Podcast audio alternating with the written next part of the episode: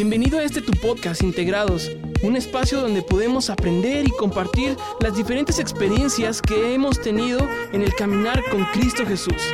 Escucha e intégrate con nosotros. Comenzamos.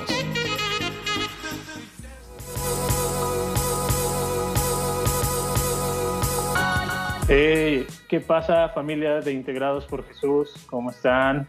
Esperemos que todo esté marchando muy bien. Eh, eh, tenemos eh, continuidad. Vamos a darle continuidad este, a, esta temporada que estamos hablando de la familia. Y con nosotros, pues esto, estoy yo, Abdiel, su servidor. Está Edwin con nosotros también ahí en la línea. Y mi esposita está este, pendiente, pero por ahí se va a estar integrando con nosotros. Y tenemos una super invitada especial el día de hoy, en esta, eh, bueno, tarde-noche, eh, con el cual vamos a hablar de un tema muy interesante acerca, eh, en parte, de la familia. Y en esta parte se, podríamos llevarlo también este, una reconstrucción o una reestructuración o un, este, digamos, uh, reintegración familiar, ¿no? Entonces, eh, con nosotros está Mónica Aguilar. Bienvenida a Integrados. Muchas gracias, Abdiel. Pues un gusto poder compartir lo que Dios nos ha, enseñado y el camino que, nos ha puesto.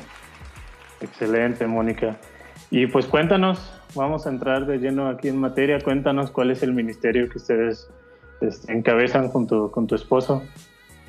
Nosotros dirigimos ABA, Adopción y Acogimiento Familiar.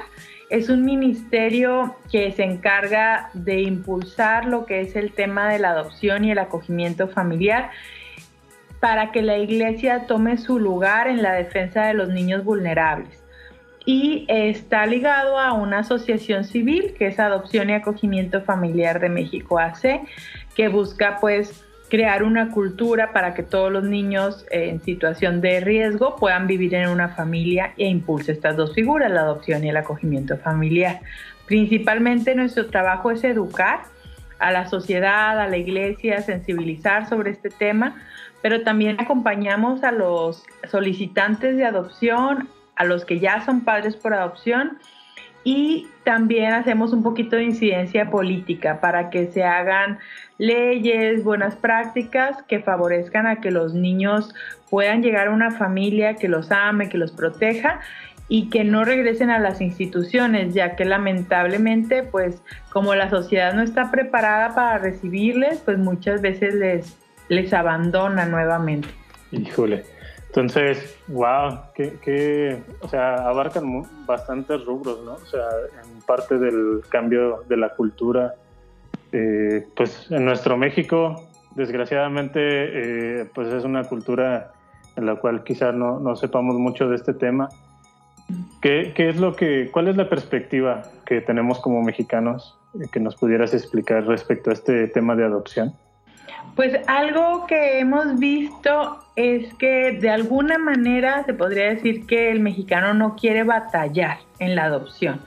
Damos, eh, tenemos una perspectiva muy centrada en el adulto, donde seguimos pensando y argumentando que la adopción es para ser padres y la adopción es para restituir el derecho de los niños, las niñas, los adolescentes y que ellos puedan vivir en una familia.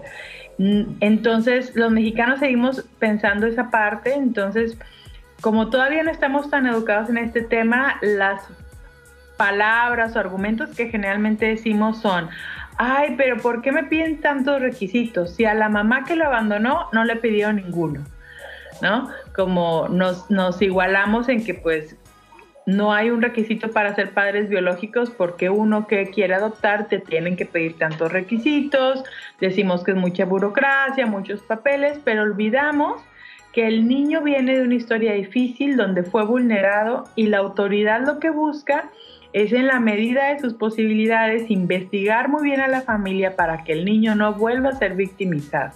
Entonces, hemos escuchado generalmente todas las personas que conocemos, el 80% nos dicen, ay, qué bonito labor, qué bonito lo que hacen. Yo siempre he querido adoptar. ¿no? Pero nunca han hecho nada para adoptar. Todos quieren, como todos queremos ser delgados y tener un buen cuerpo, pero nadie deja los taquitos, ¿no?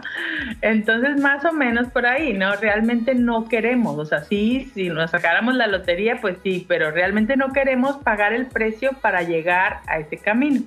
Entonces siento que un poquito es que, que no queremos batallar, no queremos que no, nos cueste trabajo, no estamos conscientes de que implica eh, pues eh, restituir el derecho de y que un niño cambie su vida ¿no? y tenga una segunda oportunidad.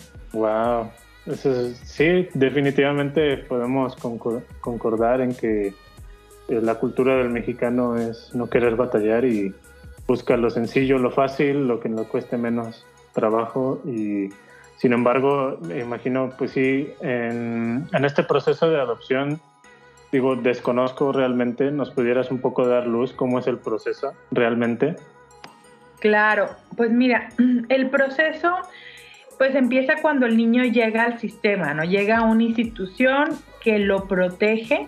Generalmente para protegerlo lo tienen que retirar de su núcleo familiar y no llega en la primera llamada. Hay varias llamadas, hay varias denuncias. Cuando comprueban que el niño está sufriendo maltrato, negligencia, abuso, la autoridad lo retira y empieza un proceso pues de investigación y de buscar que, que, pueda el niño o adolescente permanecer con alguien de su familia, a lo mejor si lo vulneraba el papá o la mamá, pues que vaya con la abuela, con la tía pero al no haber una familia sana, cercana y nadie quererse hacer responsable o nadie eh, es considerado como apto para hacerse responsable, pues entonces el niño permanece en la institución.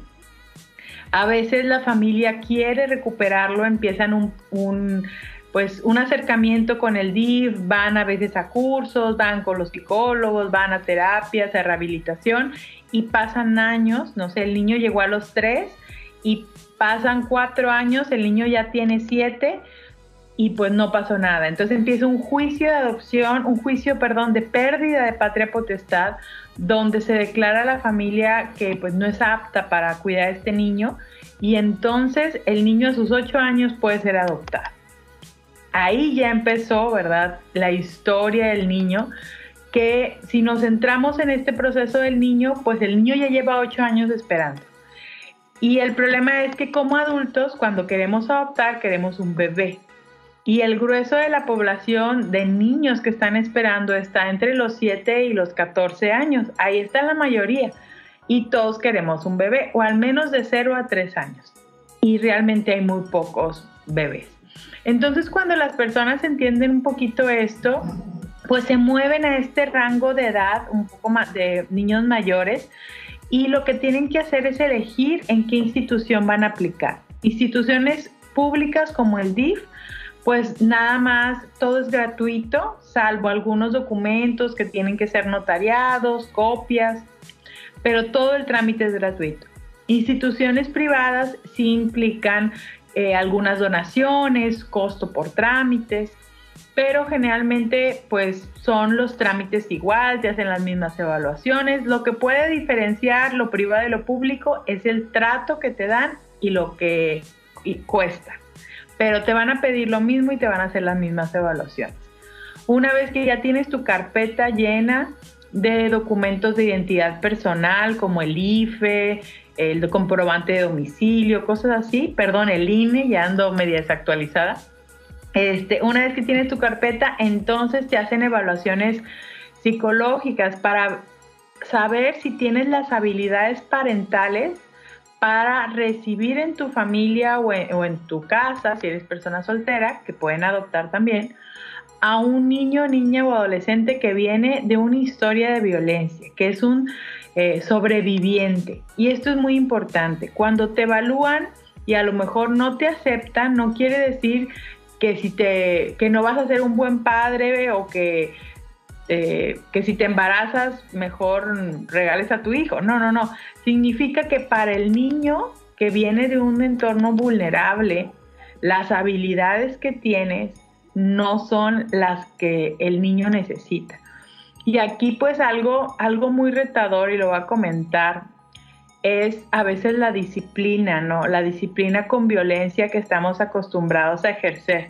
Escuchaba por ahí un, programa de, de, ustedes porque dije, a ver, a ver estos chavos que traen, ¿no? Y me metí a escuchar un programa que justo hablaba de la disciplina.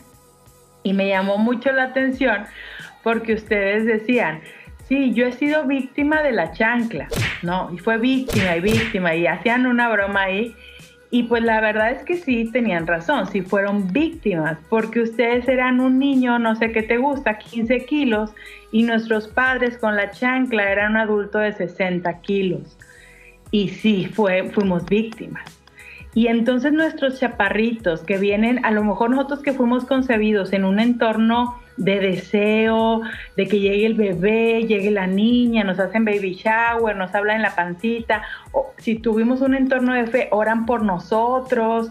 Todo eso, digamos que fue un colchoncito que cuando viene la chancla es como, no pasa nada, o sí pasa, pero digamos que en comparación con otras historias. Pero en estos niños ya vino la chancla, ya vino el cinto, ya vino eh, la correa, ya vino el zapato, ya vino el cigarro, ya vino el abuso sexual, ya vinieron muchas cosas.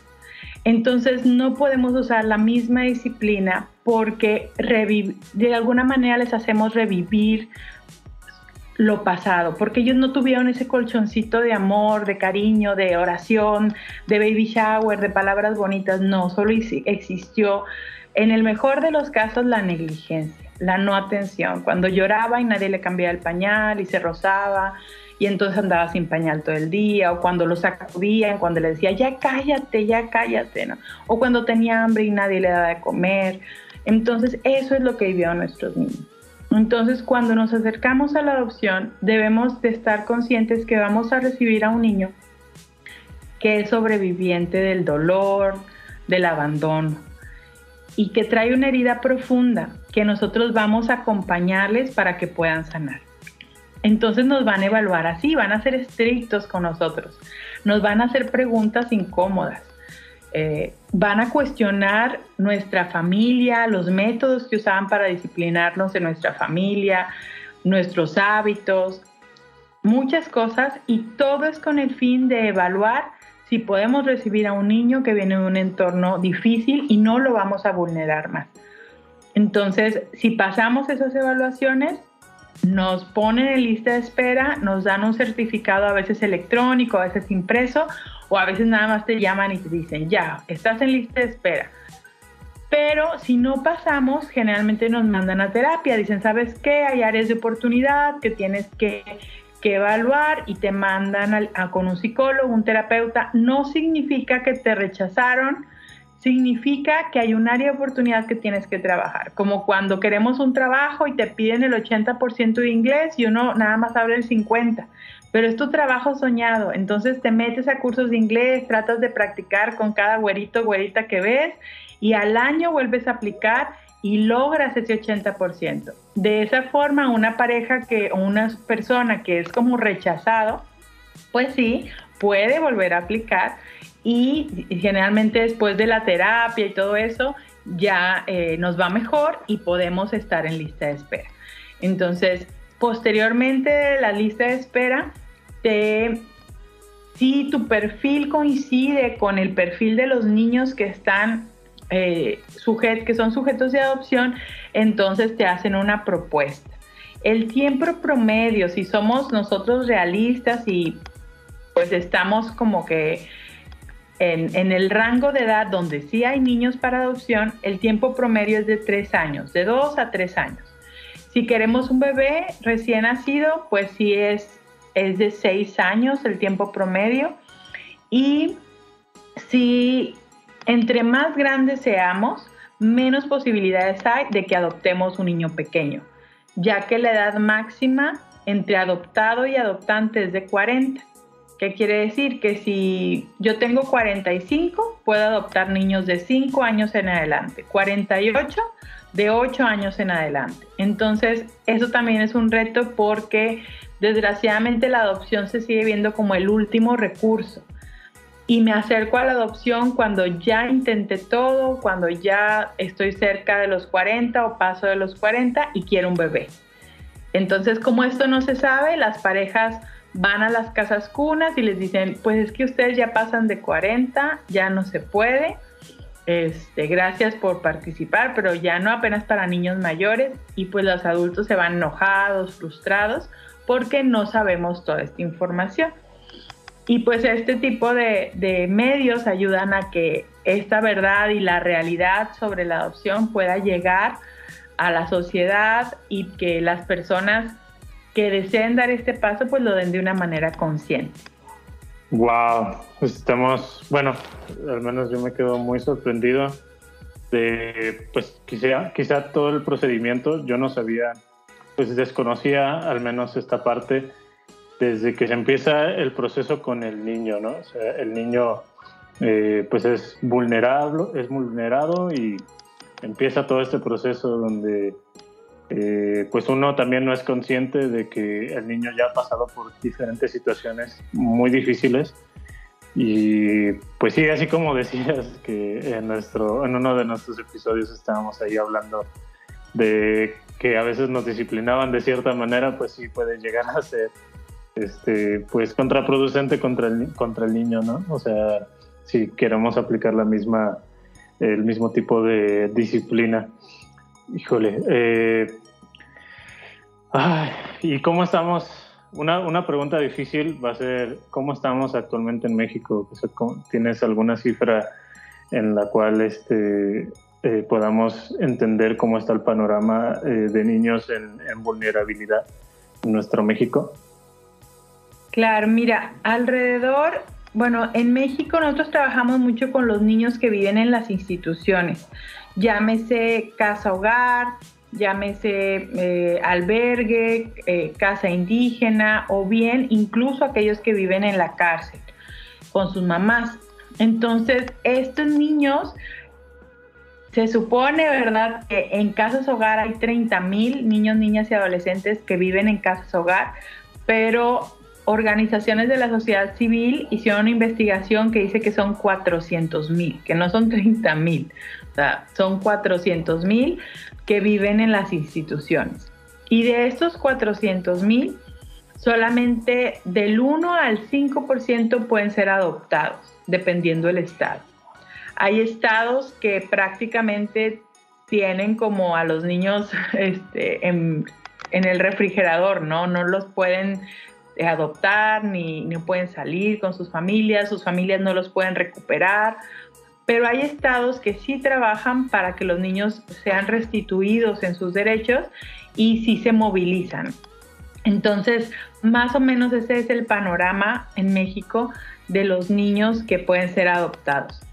Y pues en las instituciones hay diferentes niños que aunque no pueden ser adoptados, pueden ejercer su derecho a vivir en familia mediante una figura que, que está vigente desde el 2014, que es el acogimiento familiar.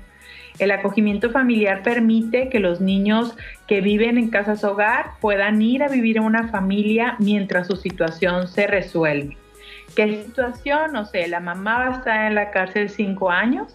En lugar de que el niño esté en una casa hogar cinco años, el niño puede ir a vivir con una familia, ya sea con sus tíos, sus padrinos o bien una familia ajena, alguien que no tiene nada que ver con, el niño y su familia, pero que lo va a cuidar esos cinco años y hasta que su mamá a lo mejor se, tenga un buen trabajo, una vida estable. Entonces hay eh, acogimiento más breve, que son, no sé, tres meses, cuatro meses, y ese niño que llega ya no tiene que llegar a una casa hogar, ahora puede llegar a una familia hasta que alguien de su familia lo puede cuidar de manera responsable y entonces ya va con esa familia. Y esto ayuda mucho a que el resto de los niños, el 95% restante que están en instituciones, aunque no pueden ser adoptados, puedan ir con una familia. Ah, qué interesante.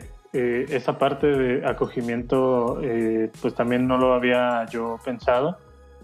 Sin embargo, eh, suena muy interesante o suena como otra opción que pudiéramos nosotros este, pues echar mano para poder eh, pues ahora sí que acoger. ¿El trámite de acogimiento es más rápido? El trámite de acogimiento sí, porque las reglas son un poco diferentes. Por ejemplo, no aplica la edad. Es decir, que una pareja de 55 años puede recibir en acogimiento un bebé de tres meses. Y no pasa nada porque no es adopción. El bebé de tres meses está seis meses con ellos, es liberado, supongamos, para adopción y la familia de, de 55 años lo entrega a la familia por adopción. Y está bien porque solo el cuidado temporal. Entonces eso es algo diferente y por lo mismo es más rápido porque no es permanente, es temporal. Ahorita pues hay alrededor de 12 programas de acogimiento familiar en México en 12 estados y pues ahorita pues todavía está como nuevo, está en pañales decimos porque hay algunos estados que lo están haciendo muy bien, pero hay algunos otros que no tanto. Entonces, sin embargo, esto no le quita los beneficios que el niño recibe en cuanto a la atención personalizada. Ya no es uno de 30, ahora es Carlos, ahora es Violeta, ahora es Julie, ¿no? Y son vistos, son atendidos por una, una familia que lo hace pues por ayudar al niño. Incluso en la mayoría de los estados no hay remuneración económica como en otros países es, solamente un voluntariado y también son evaluados, también son capacitados, pero eh, es temporal. Yo tengo una pregunta.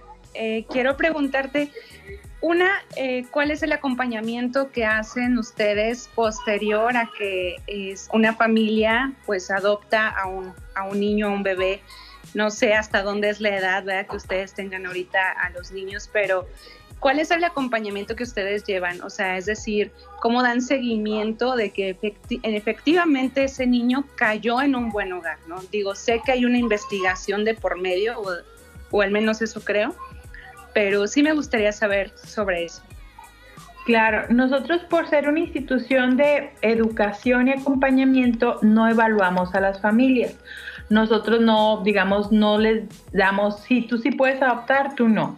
Las dirigimos a las instituciones que lo hacen, que son general, en la mayoría son las procuradurías o DIF y alguna que otra institución privada todavía tiene, digamos, esa responsabilidad. La mayoría, en la mayoría de los estados, DIF toma esa responsabilidad y va a ser a futuro el único organismo que lo va a poder hacer.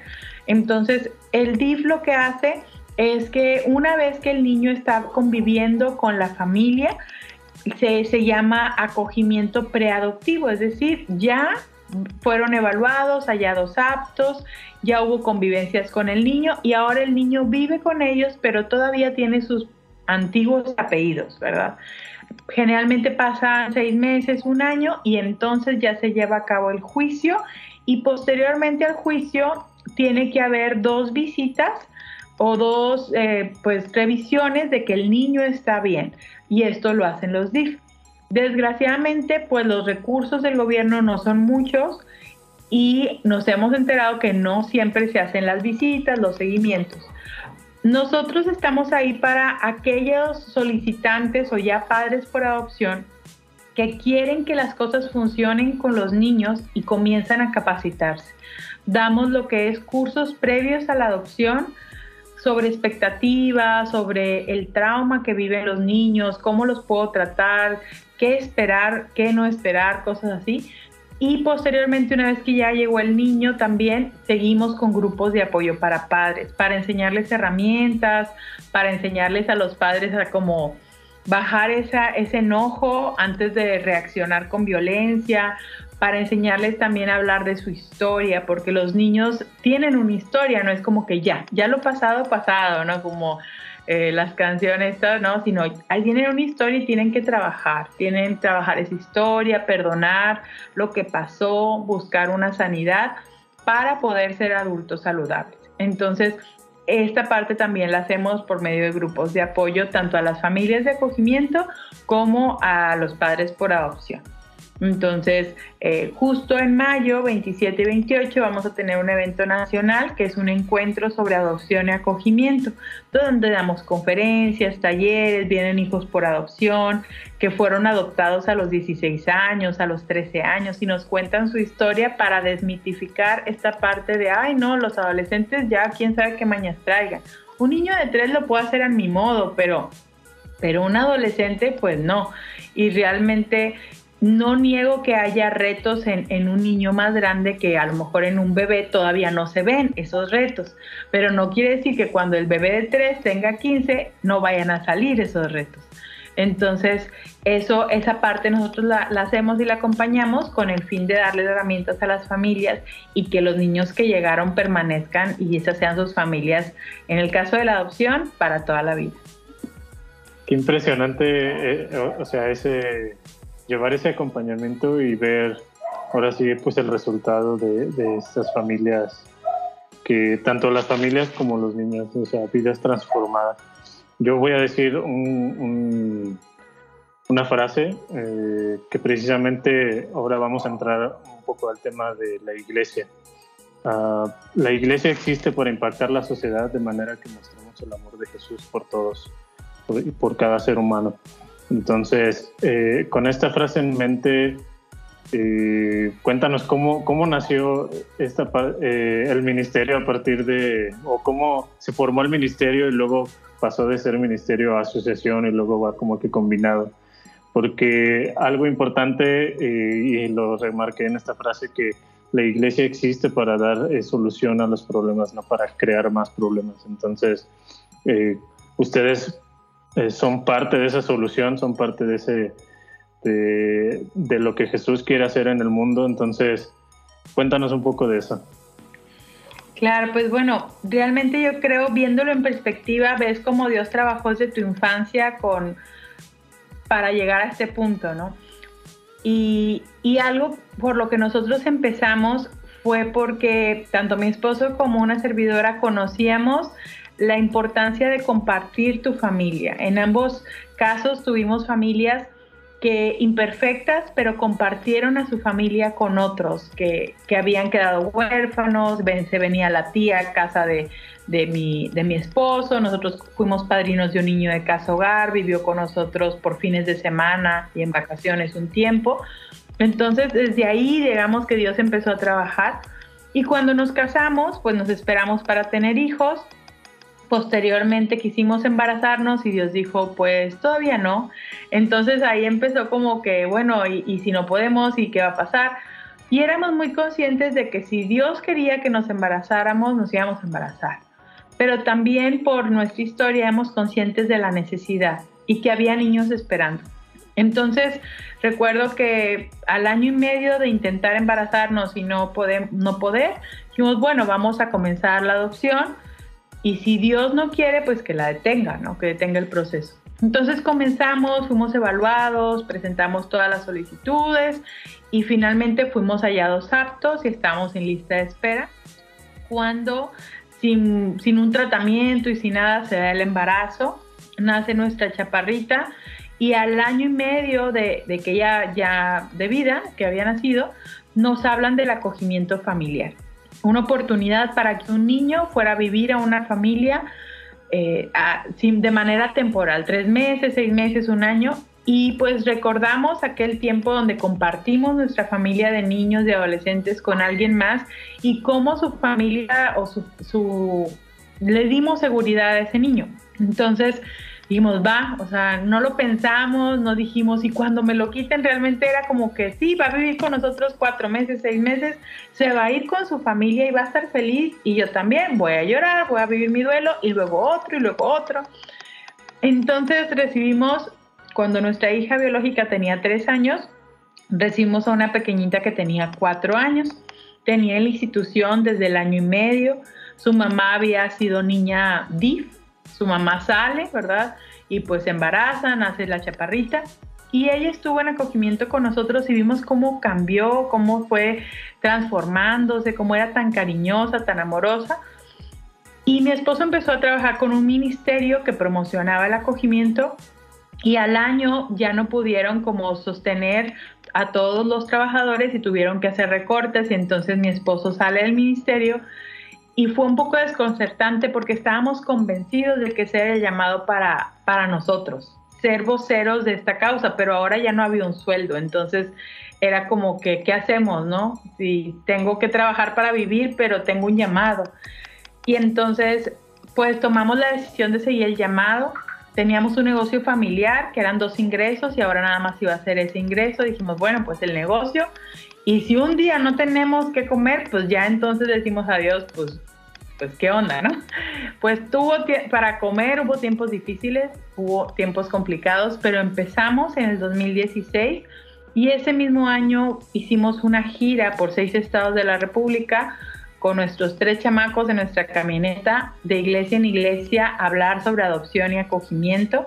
En el 2017 estuvimos viajando por, por, por tres semanas, en el 2018 por un mes y en el 2019 por un mes. Y toda nuestra agenda de visitas será con iglesias. Hablar con la iglesia para enseñar que tenemos una responsabilidad con los niños que están vulnerables solos.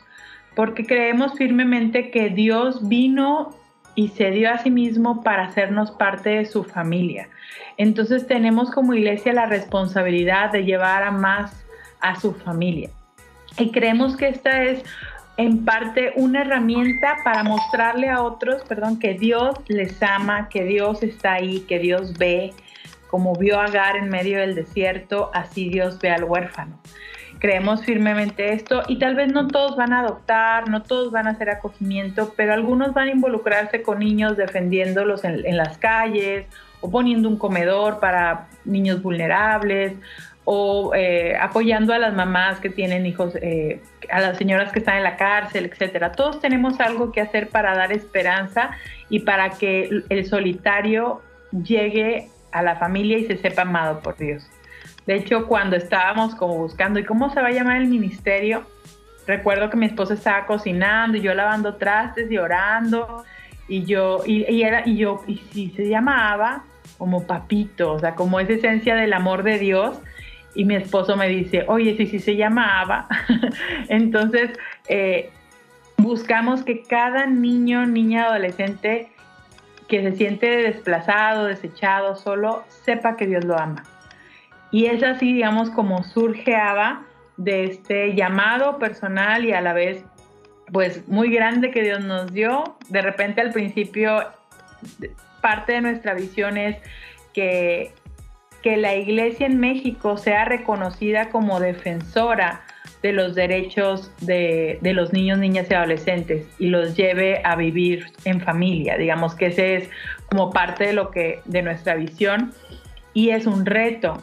Es un reto grande porque México es muy grande, la iglesia de México es muy distinta en cada estado, pero creemos que si Dios confía en su iglesia, nosotros podemos trabajar con eso y pues hasta ahorita tenemos ya seis años, 20 estados eh, visitados, alrededor de 80 niños con los que hemos colaborado para que puedan llegar a una familia. Esto no se hace solo, hemos colaborado con mucha gente, con muchas instituciones, para que niños, sobre todo eh, adolescentes, niños grandes, puedan llegar a vivir en familia, lo cual sí, sí son verdaderos milagros que esto pase. Wow, Qué, impresionante, amigo. De verdad es que es, algo bien impresionante. Yo tengo el gusto eh, de haberlos visto en alguna ocasión en nuestra iglesia y de verdad eh, es una gran bendición lo que Dios ha formado a pesar de, de, la cultura mexicana, porque como lo decía hace un rato, son tabús que a veces tenemos como cultura mexicana que nos impiden, nosotros queremos avanzar, como decías, tenemos la iniciativa de dejar los tacos, pero nos encantan. y así lo mismo con estos temas, ¿no? A veces decimos, nos encantaría adoptar, nos gustaría eh, hacerlo, pero ahí cuando pasa el pero es cuando más nos retenemos nosotros y no solamente nosotros, tal vez al que está al lado.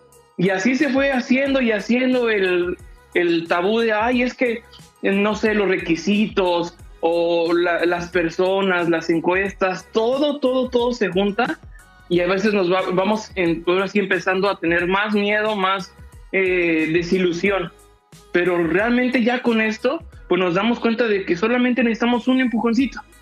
Y, pues la confianza, ¿no? La seguridad, eh, la fe primeramente en Dios de que eh, si es su propósito, lo va a hacer. Y aparte, pues bueno, ese, ese corazón, principalmente yo lo veo aquí, ese, ese amor y ese corazón para con los niños. Porque para hacer eso, tenemos que tener primeramente ese corazón, ese, ese amor para con Dios, para poderlos amar a ellos. Entonces, qué gran bendición este, es poderlos tener aquí en el podcast. Yo concuerdo con, con Edwin, este, es una bendición, sin duda lo que hacen es un gran ministerio, ¿verdad? Eh, y bueno, la trayectoria que tienen, digo ya cuántas historias son de tener como testimonios con niños. Eh, algo de, lo que ahorita mencionaba Edwin, de, del empujoncito que a veces se requiere. Eh, yo creo que a veces es el miedo a la responsabilidad, ¿no? Porque dices, híjole, em, es una nueva personita, no es un, una mascota, es una persona a la que yo voy a estar educando, a la que yo voy a estar eh, teniendo la responsabilidad de amarla de todo, ¿no? O sea, como un padre y como una madre. Entonces, ustedes, ¿cuál, fue su mayor reto? O, tú como, como mamá de ahora de estas pequeñas, ¿cuál, ¿cuál fue tu reto, Mónica? Cuando recibí a, a, la pequeña en acogimiento, yo creo que el reto fue ver mi corazón, porque nosotros nos acercamos al acogimiento para servir a Dios, para ayudar a un niño, y vivíamos una situación que mi suegra en ese momento era una enferma, eh, tenía enfermedad renal. Entonces estábamos, ya habíamos vivido como cuatro años yendo a hospitales, diálisis, y ya era parte de nuestra vida como ese estrés por, por cuidar a una persona con, con necesidades especiales en su salud. Entonces hacemos el acogimiento y yo no me daba cuenta como de ese estrés, lo tenía muy integrado en mi vida y llega la pequeña y es como que la gota que detona lo que había en mi corazón, ¿no? Y entonces esa, había comportamientos en mí que yo la buscaba de alguna manera mm, regañar de una forma no apropiada, ¿no? me hacía explotar de formas que no eran correctas que yo decía, ¿qué pasa? Se supone que tengo el amor de Dios, se supone que soy una persona misericordiosa, que hago esto por, por bondad, por amor, por lo que he recibido de Dios, y de repente hacía, no sé, tirar un vaso con agua que le dije, ten cuidado con ese vaso, tiene agua, y lo tiraba, y era como que explotaba. Entonces yo dije, esto no está bien, yo no estoy bien. Y había opción, o sea, había la opción, pues la regreso, ¿no? No es mi hija, estoy ayudando y no lo estoy haciendo bien. O sea, sí llegaba como la victimización y te victimizas y entonces mejor no lo hago, como cuando le fallamos a Dios y mejor dejo de ir a la iglesia, mejor dejo de congregarme porque soy un vil pecador, nunca va a cambiar. Sí había esa opción, pero a la vez decía yo, no, o sea, o sea, no puede ser, algo tiene, Dios tiene que ayudarme a lograrlo. Entonces busqué terapia, busqué ayuda, le rogué a Dios que me ayudara y poco a poco fueron pasando cosas que cambiaron mi entorno y que me permitieron tener las herramientas, pero sí fue difícil ver mi corazón, el ver que no era quien yo pensaba, el ver que había en mí formas incorrectas que no reflejaban a Jesús, fue duro, fue difícil, pero Dios lo usó como, yo les digo, como una vasija, ¿no? Que a veces te dicen, ya está limpia, mírala, puedes checarla, y Dios dice, ¿de veras? Y dice, pues mira, aquí no te gasté bien y mira acá dejaste cochambre. Eso fue difícil, eso fue complicado, pero fue posible porque lo rendimos a Dios y bueno, Él, él hace milagros aún con, con, con nuestras fallas, ¿no? Entonces, pues eso digamos que fue algo difícil, pero que Dios trabajó y sigue trabajando. Amén, amén. Yo creo que no estamos en el proceso de, de santidad, ¿verdad? y estuvimos en el proceso de purificación. Y yo creo que el ministerio más importante de una casa es cuando llegan los hijos, ¿no? Es cuando realmente eh, Dios trabaja con nosotros, con, nuestra, eh, con nuestro interior, como tú decías, y es cuando empieza a pulir poco a poco eh, áreas de nuestro carácter como papás. Entonces, te admiro por, por esa adopción y por, por poder estar en ese acompañamiento. también eh, me gustaría agregar o agradecerte, Mónica, eh, que hayas, eh, digamos, en cierta manera puesto en vulnerabilidad tu corazón al contarnos eso, porque a lo mejor también se requiere mucho, ah, pues, valentía en parte y, pues, autorreconocer que, que uno no está bien a veces delante de Dios. te agradezco mucho eso y eso cuenta mucho para para el ministerio, ¿no? O sea, para lo que hacen. Eh, el ser así es como Jesús nos, nos, manda, ¿no? O sea, ser este, no somos perfectos, eh, en esta vida probablemente nunca lo seamos, sino hasta que veamos a Jesús. Entonces, eh, gracias por ese comentario y bueno, yo creo que para terminar, para poder este, darle finalización, cuéntanos acerca de bueno, mira, uh, déjame lo pongo de esta manera. Está un niño que a lo mejor tiene ese deseo de, tener a, sus papás, a unos papás, y probablemente eh, a su manera, si conoce o no de Dios, de alguna manera lo pide, ¿no? Entonces, porque también la Biblia nos enseña que Dios está al pendiente de los huérfanos, eh, precisamente porque tienen una conexión especial, ¿no? Entonces, y del otro lado están unos padres que también están buscando adoptar, ¿no? Imagino que has visto o tienes algún testimonio en, el cual eh, tanto padres como el niño o la niña, o sea, oran o buscan eso y se encuentran, ¿no? Entonces, cuéntanos algo así que, que hayas vivido. Imagino que eh, han de haber sido momentos muy, muy impresionantes. Sí, pues algo que nosotros les decimos regularmente en, en las visitas que hacemos a las iglesias es el niño llora y el niño pide, el niño tal vez le pide al ratón de los dientes, al hada, a Dios, a las estrellas, digo, pero el único que escucha es Dios. Y Dios está ahí para movilizar a su iglesia. Y tenemos un testimonio de un niño donde me dicen, necesitamos familia para este pequeño, tiene seis años, eh, come por sonda, usa pañal, no camina, no habla, eh, tiene parálisis cerebral y tiene seis años. Y yo así como que, wow, o sea, qué complicado. Y pusimos la información en una campaña que hicimos buscando familia y entonces me habla una persona me dice, ¿por qué pones ese niño si ese niño ya tiene familia? Y yo, ay, pues, ¿a qué hora? No, me acaban de decir que necesita familia. Es que acuérdate que hace dos meses ustedes estuvieron dando una plática en un campamento de familias cristianas y ahí la familia es una familia con tres adolescentes. Eh, es una familia donde solo trabaja el papá y es como un trabajo base, o sea, no es como jefe, supervisor, o sea, tiene un sueldo promedio y ellos se acercaron a adoptar a este niño. Y ya está viviendo en su casa, tiene unos pocos días o semanas viviendo en su casa. Yo conocí a este pequeño cuando tenía alrededor de ocho meses viviendo con la familia por, y fue un cambio milagroso. A los cuatro meses el niño comía solo, a los seis meses el niño empezó a caminar, no usaba sonda, solo usaba pañal por si acaso un accidente y definitivamente no tenía parálisis cerebral pero en la institución el niño estaba tendido en la cama, estaba babeando, estaba sin moverse, pero en la familia el niño floreció, porque estaba, obviamente no estaba atendido correctamente, estaba medicado demasiado con demasiadas medicinas y en la, en la familia este niño floreció y empezó a leer, estudiar. Eso es lo que pasa porque Dios ve.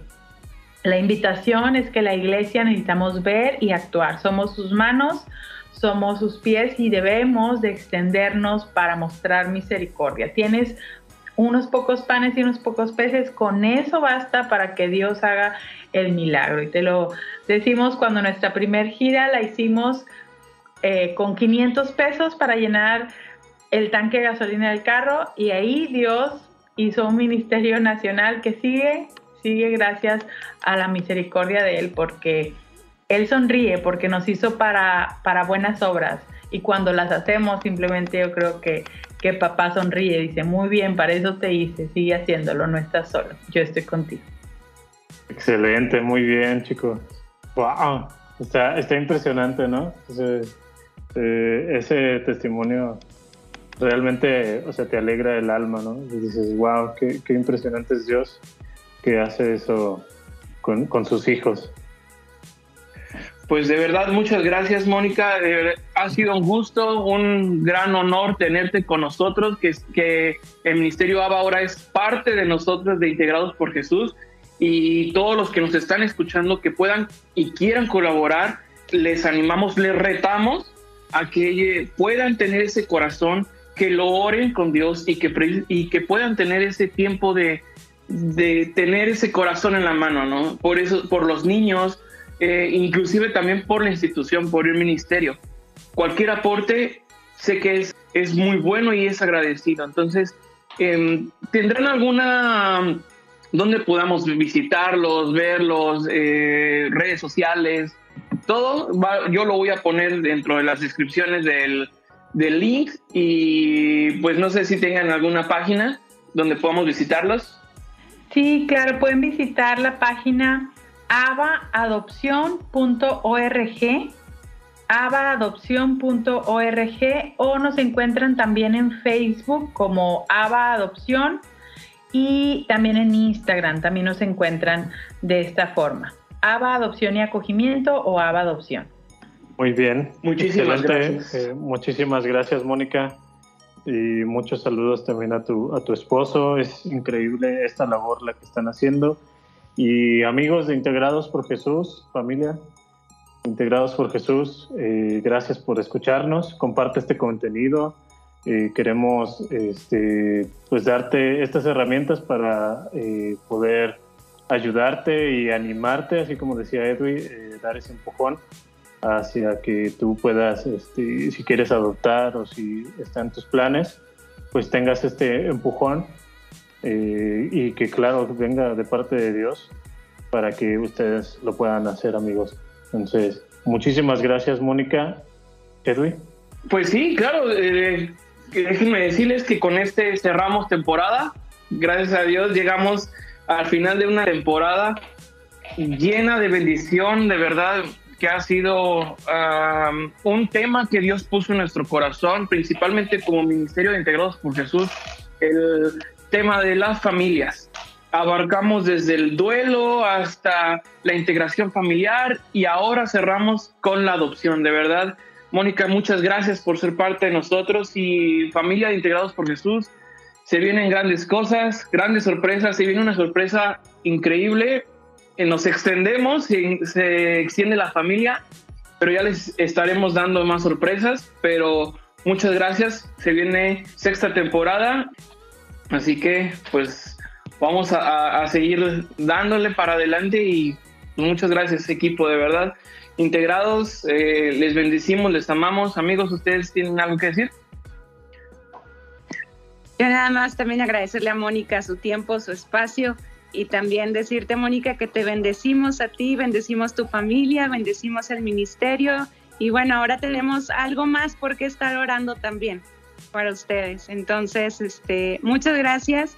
Cerramos con broche de oro esta temporada y qué gusto tenerte con nosotros. Muchas gracias a ustedes. Yo sigo usando sus voces para cumplir la voluntad de Dios. Gracias. Amén. Gracias. Gracias por escucharnos. Esperamos que este episodio haya sido de utilidad para ti. Te invitamos a que nos escribas por medio de las redes sociales. Nos vemos en el siguiente episodio y recuerda que aquí eres más que integrado.